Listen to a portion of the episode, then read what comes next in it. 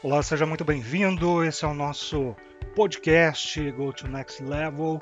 Eu sou Marcos Oliveira, esse cara apaixonado por vendas, por gestão, e eu estou aqui mais uma vez para falar para você sobre um assunto importante: bater meta. Ok? Então vamos lá.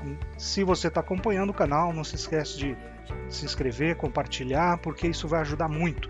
Eu gosto de compartilhar conhecimentos e eu acho que essa é a grande premissa de qualquer profissional é, que esteja buscando evolução, compartilhamento. Compartilhamento ele abre portas, ele nos ensina.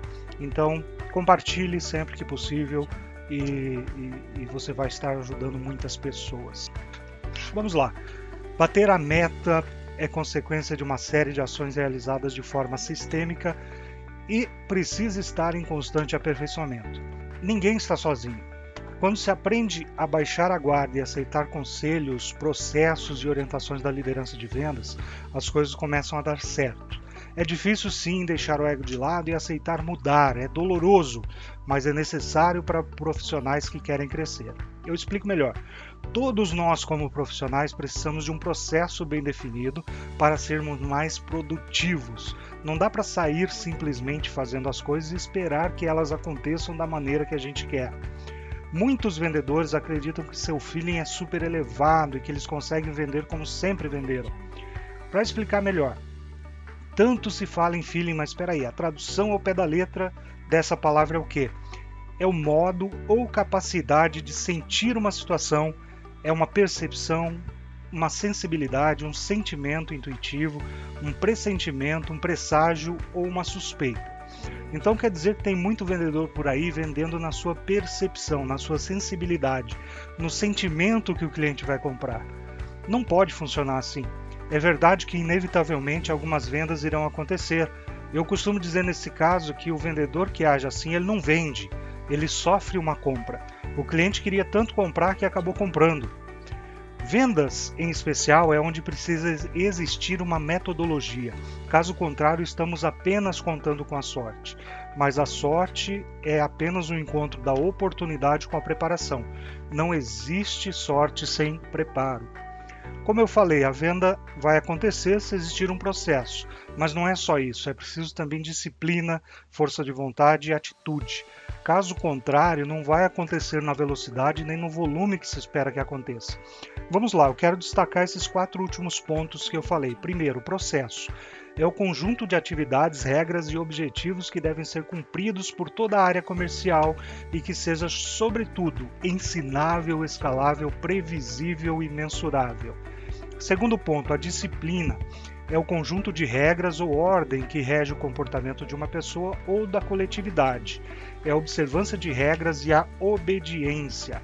Terceiro ponto, a força de vontade, é a capacidade que nós temos de nos esforçar para atingir um objetivo. Assim, não se trata apenas de conquistar um objetivo final, mas de conseguir planejar e cumprir um plano para chegar lá de modo eficiente. E por último, e no meu ponto de vista mais importante, a atitude. É a maneira de se comportar, agir ou reagir motivada por uma disposição interna ou por uma circunstância determinada eu costumo dizer sempre que a sua atitude vai mudar a sua história.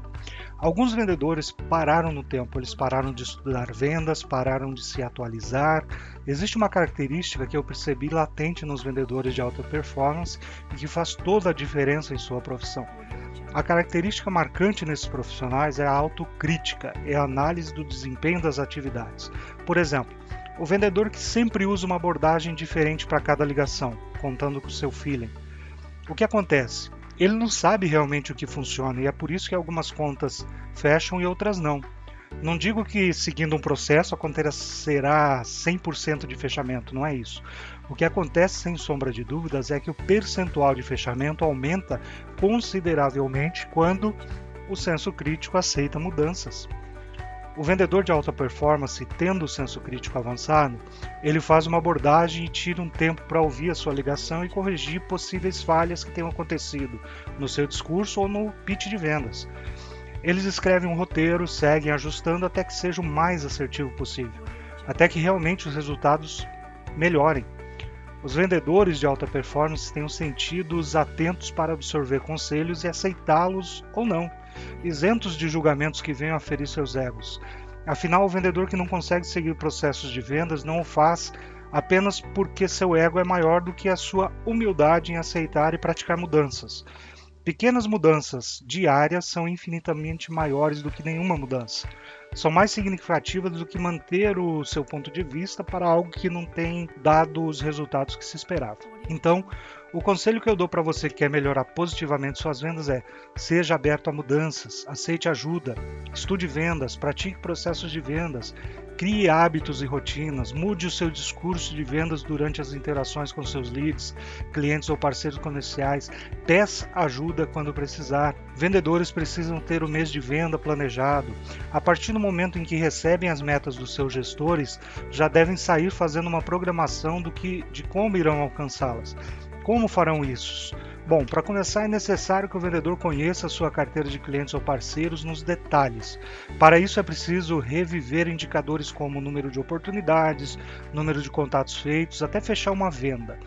O valor da venda mensal de cada cliente ou parceiro quais os maiores compradores, quais os piores compradores e muitos outros indicadores que forem relevantes para a tomada de decisão. Logo, com as informações em mãos, é necessário planejar, criar as rotinas de otimização de tempo, programar a agenda com as atividades diárias, horários específicos para olhar e responder e-mails, por exemplo, para ligações, para feedbacks, para preencher CRM e outras ferramentas necessárias para o armazenamento das informações importantes que irão gerar indicadores futuros e mostrar quais conduções levam a vendas de forma mais rápida, mais assertiva e com a rentabilidade que se espera.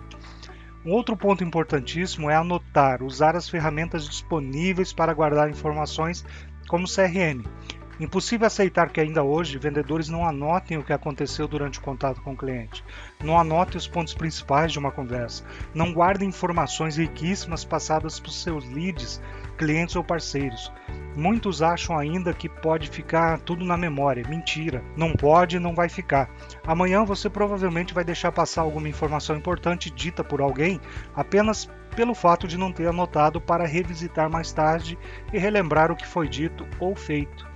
É inadmissível um vendedor relutante à gestão da informação. Portanto, os vendedores de alto desempenho têm a mente aberta a mudanças.